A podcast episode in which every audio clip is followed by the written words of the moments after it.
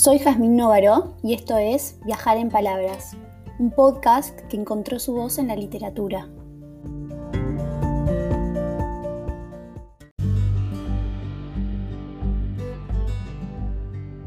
En este episodio de Teleón Cuarentena les voy a leer Beba o algo distinto, un cuento de Tamara Tenenbaum publicado en su antología Nadie vive tan cerca de nadie.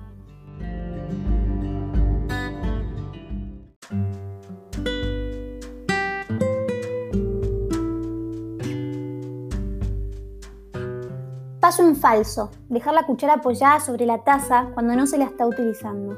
Es un error común en el que cada tanto cae la señora Ramírez. En el fondo es ingenioso, o práctico al menos. Un rebusque cuando no se sabe qué hacer con una cuchara que ya cumplió con su trabajo. Pero una dama no necesita ser práctica. Una dama sabe lo que tiene que hacer. Esa es una de mis frases preferidas. Cuando la cuchara ya se usó para revolver el té, se puede apoyar en el platito de té, que para eso está.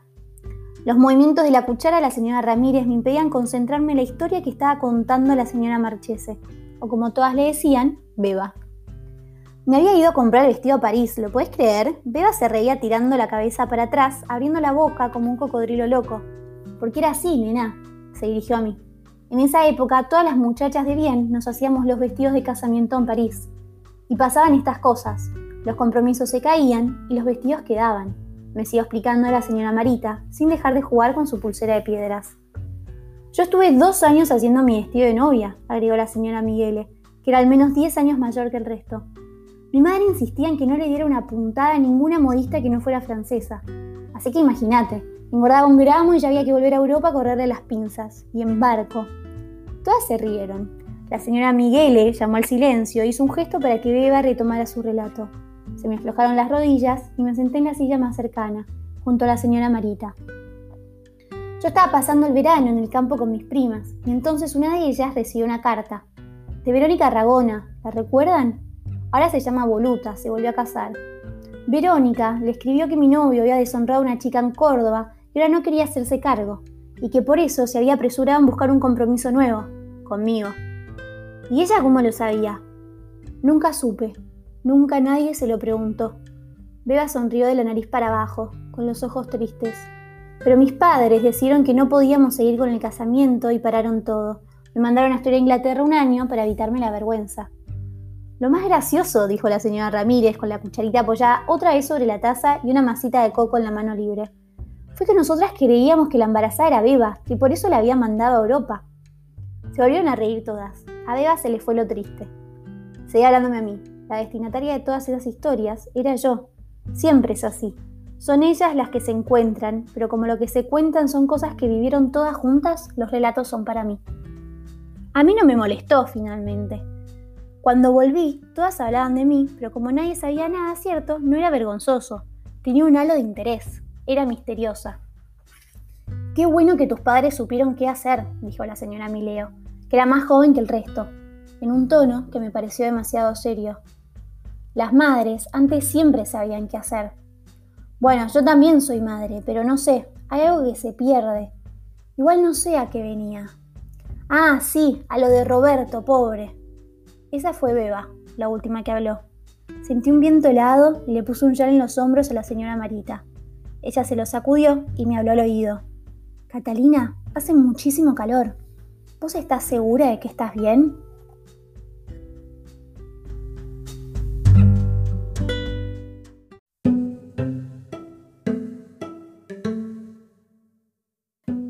Embarazada. Esa es mi historia. No es necesario sostener una intriga sobre esto.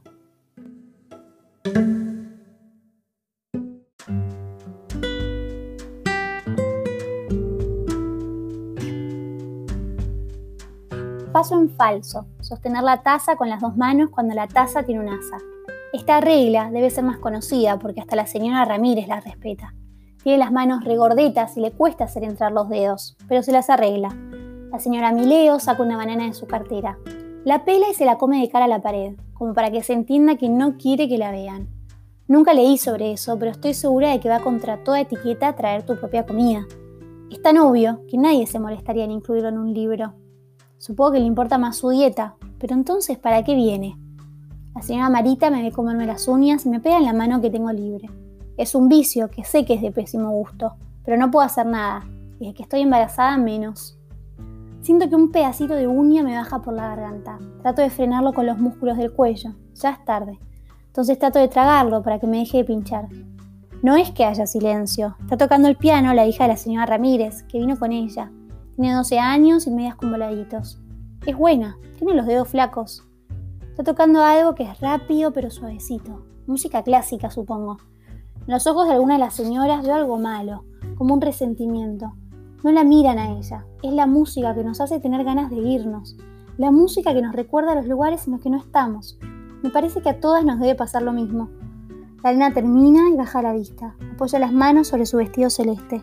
Algunas aplaudimos. Yo aplaudo. ¿Con Roberto supiste qué pasó, Beba? ¿Se casó con la cordobesa? Nunca supimos ni si existía. Marita una vez lo vio en el club, enviudó joven, se volvió a casar y ahora está separado. ¿Y qué hace en el club? Pesca. No hay grandes cosas ahí, dice mi marido. Dorados, mojarritas, algún pejerrey si tenés mucha suerte. Catalina, deja de servir, vos sentate. Estoy tratando de organizar la porcelana, pero no me dejan. ¿Para qué vine entonces? La señora Marita me pone una taza de té en las manos y va a la mesa a servirse otra. Camina arrastrando el pie derecho porque le duele el ciático, pero se niega a dejar de usar zapatos de taco. Yo uso chatitas. Tengo los pies demasiado hinchados y es lo único que me entra. Ni siquiera logro ponerme zapatillas.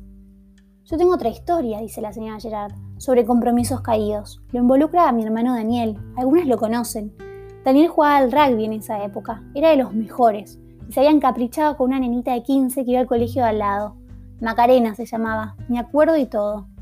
Cuando citaron a las dos familias para anunciarlo, la mamá de ella se puso blanca. Por unos meses no dijo nada, pero después se lo reveló a mi mamá. Macarena no había tenido su primera menstruación. A mi hermano se lo dijeron y no le importó. Yo no me acuerdo si fue por eso que no se casaron. La ventana de la casa de Beba da un estacionamiento grande que está casi vacío. Desde mi silla puedo ver el auto de la señora Marita. Hace poco le pregunté si se acordaba que su marido me enseñó a manejar cuando llegué a la casa de ellos, a los 19 para cuando a mí no me den más los ojos, decía. Se terminó muriendo antes de lo que se le gastara la vista, pero la señora Marita le vino muy bien que me enseñara. Ahora la llevo a todos lados. Me dijo que sí, que se acordaba. La que se acordaba poco era yo. Las primeras clases las hicimos juntas, pero ellos se peleaban tanto que ella decidió abandonarla por el bien del matrimonio. Con la panza igual, me está costando manejar. Me tengo que ir muy para atrás con el asiento y casi no me llegan los brazos. Estoy muerta de sueño pero por suerte vamos a hacer algo distinto. Beba está preparando todo. Prendió incienso y unas velas que huelen a jazmín. Puso música hindú y entre Cristal y yo estamos levantando lo que queda de vajilla. Cuando terminamos, Beba llena la mesa de pétalos de flores secas. Cristal parece desconcertada. Esa parte debe ser una idea de Beba, nada místico ni astrológico. Disimuladamente, Cristal tira los pétalos al piso para que entren las cartas. Paso en falso, hace ruido con la cuchara al revolver dejando que golpee con los costados de la taza. Casi todas las invitadas hacen ese tilín tilín ahora. Me parece que están nerviosas. A la señora Ramírez le tirita un ojo. Su hija se rasca las rodillas con saña. Si sigue así, se va a sacar sangre. Cristal se suelta el pelo y se pone una, diadema de piedras. Tiene unos rulos enormes y huecos, el pelo sano, y su vestido parece de seda, aunque podría ser de algún rayón artificial. Beba la conoció en una feria y se quedó enamorada de sus intuiciones. Cristal se acomoda en la cabecera de la mesa y pone una mirada grave mientras apoya las cartas boca abajo. La chica que trabaja en la casa de Beba le ofrece un vaso de agua. Debe ser nueva porque no la conozco. Me encanta cómo se visten las empleadas de Beba. A mí en la casa de la señora Marita jamás me hicieron usar un rodete tirante y uniforme negro brilloso con un delantal blanco, como tiene ella. Un poco me molesta. Seguro que la etiqueta manda que los use, aunque no recuerdo haberlo visto en ninguno de los libros que tiene la señora Marita. Los libros no son de ella, eran de su madre, a quien no llegué a conocer. Murió justo cuando me tomaron a mí. La señora Marita dice que casi todo lo que está escrito en ellos es profundamente anticuado, que yo no debería perder tanto tiempo leyendo esas cosas, que nada de eso tiene uso hoy en día. Es como una religión antigua a la que ya no le quedan ni templos vivos. La señora Marita dice que debería mejor leer libros de cocina o aprender un oficio, o un idioma incluso. Podrías aprender inglés, me dice. También tengo los libros de Sacan Casa, los de mis hijas. Sos joven, sos rápida. Uno de mis libros favoritos recomienda hablar en tonos agudos. Los hombres los prefieren.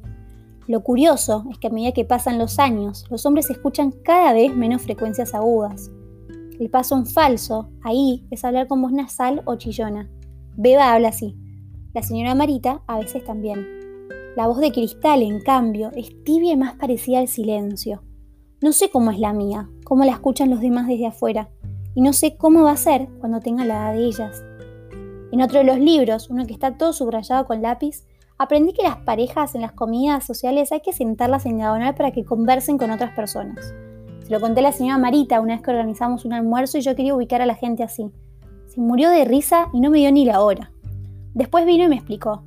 Catalina, qué joven que sos. Si no, no sé cómo puedes pensar que una mujer prefiere conversar con su marido antes que con otras personas. Y a la inversa, supongo, el marido también debe preferir otras personas. Aunque no sé, yo nunca fui marido de nadie. Ya no soy tan joven, le contesté. Y no me dijo nada más. Yo le acababa de contar que iba a tener un bebé. La primera que pasa es la señora Gerard. Cristal la mira a los ojos largo y tendido. La señora Gerard sostiene la mirada con una cara como si estuviera a punto de tomar un remedio. Cristal le pide entonces que dé vuelta una carta. Las cartas tienen dibujitos que parecen chinos, que no reconozco. El caballo negro, dice Cristal. Ahora da vuelta otra, la que a usted le guste. La señora Gerard da vuelta sin dudar la carta inmediatamente a la derecha. Los dos dragones. Cristal piensa. Ok, una más, por favor. Solo una. Otra vez, muy segura, la señora Gerard da vuelta la carta inmediatamente a la derecha de los dragones. Cristal no dice nada, no nombra nada. La carta solo tiene un círculo. Esta es una combinación inusual, empieza Cristal. Yo me pregunto si las demás le va a decir lo mismo. El caballo negro. ¿Es el jinete de la muerte? La señora Gerard está demasiado ansiosa. Creo que en la carta el caballo estaba solo. El jinete no se lo inventó. El jinete se lo inventó. No, no, o sea, podría ser. Se hubiera aparecido en otra relación. Pero así como salió, no tiene nada que ver. Los dragones simbolizan buena fortuna, pero sobre todo control, poder, sobre la naturaleza y sobre otras personas. Y el caballo... El caballo es la paciencia, explicó Cristal. En el horóscopo chino, el caballo es el séptimo animal, y se dice que es así porque en la carrera de los animales llegó séptimo, a pesar de que es un animal rápido. Por eso la paciencia.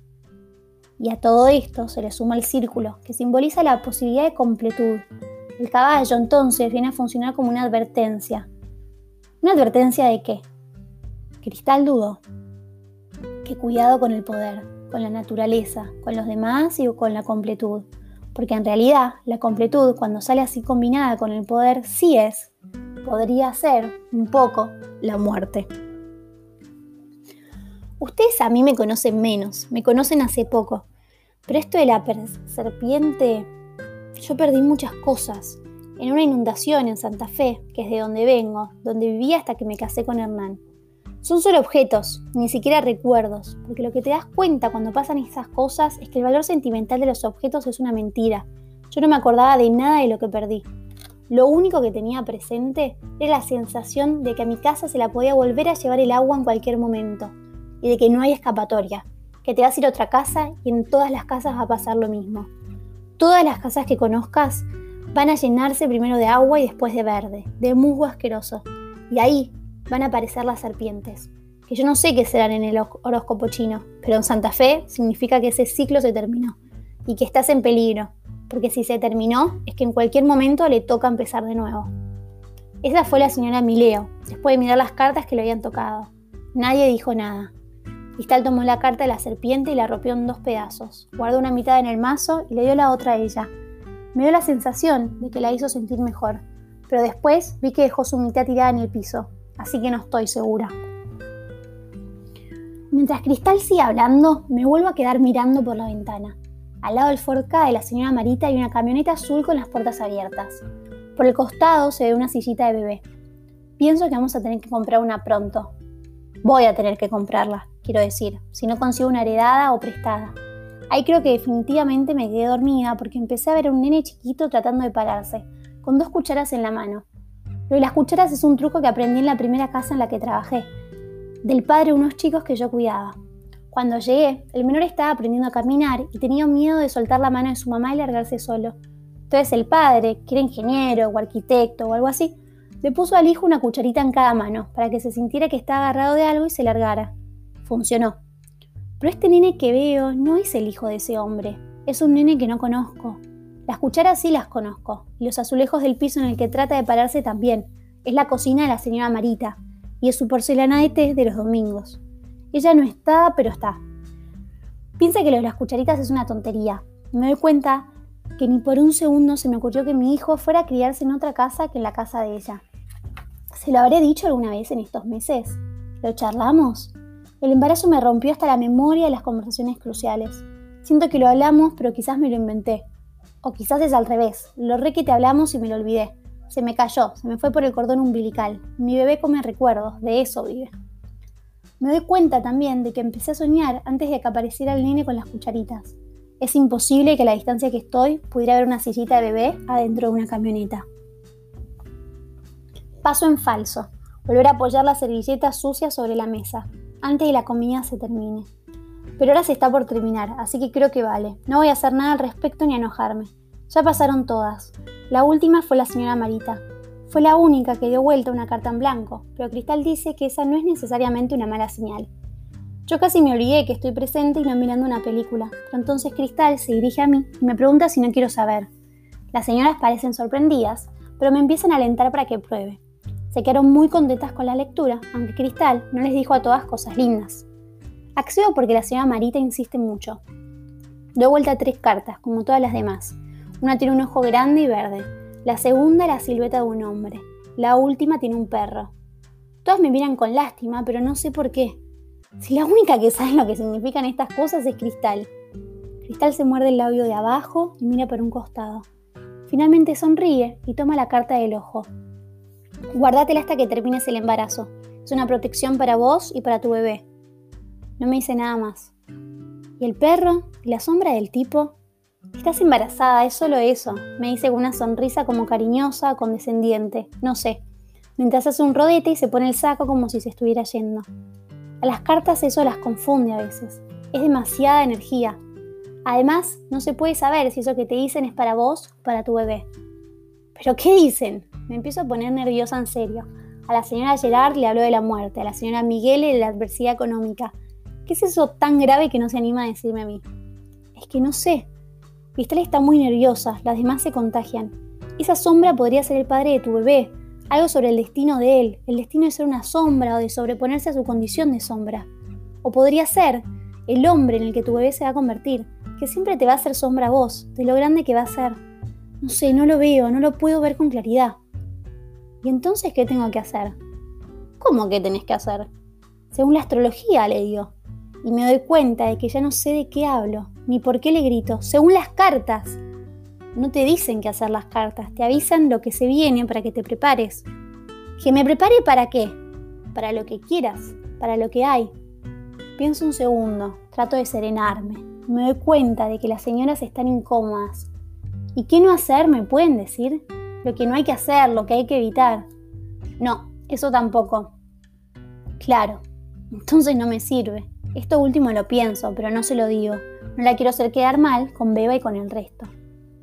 Las señoras se dan besos, se despiden hasta el sábado siguiente. La señora Marita se queda charlando con la señora Mileo. Están arreglando para ir al teatro en la semana. Aprovecho para ayudar a Cristal. Estaba barriendo los pétalos que Beba había distribuido sobre la mesa. Beba le guiña el ojo y le pasa un sobre disimuladamente. Yo apago las velas y las apoyo todas en el mismo rincón. Termina pareciendo un santuario sin su virgencita. Cristal me niega con la mano para que deje de limpiar. Le niego yo también y me hace otro gesto de que me acerque.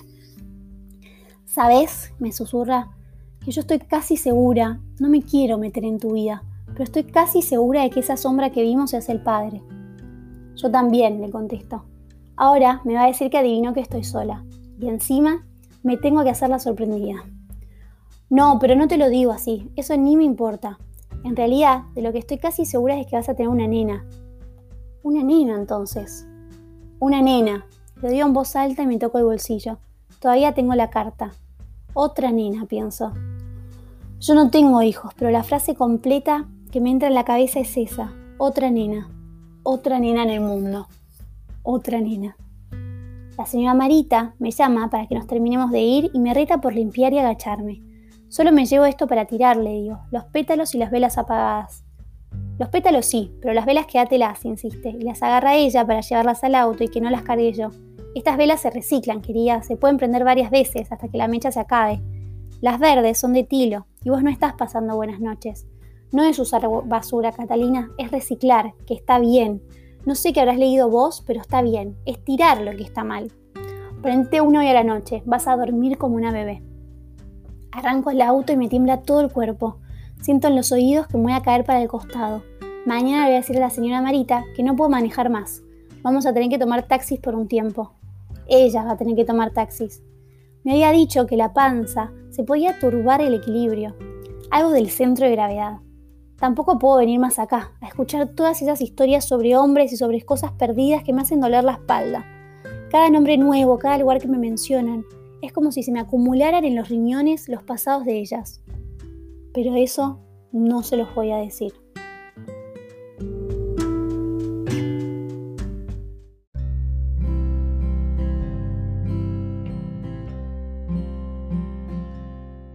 Gracias por escuchar. Si te gustó este cuento, me puedes encontrar en Instagram como arroba viajar en palabras. Hasta la próxima lectura.